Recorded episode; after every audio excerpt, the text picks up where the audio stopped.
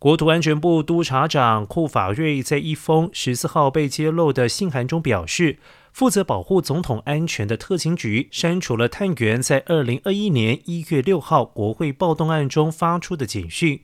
库法瑞说，在督察长办公室要求取得电子通讯记录，以便检视国会暴动事件之后，美国特勤局就删除了那些警讯。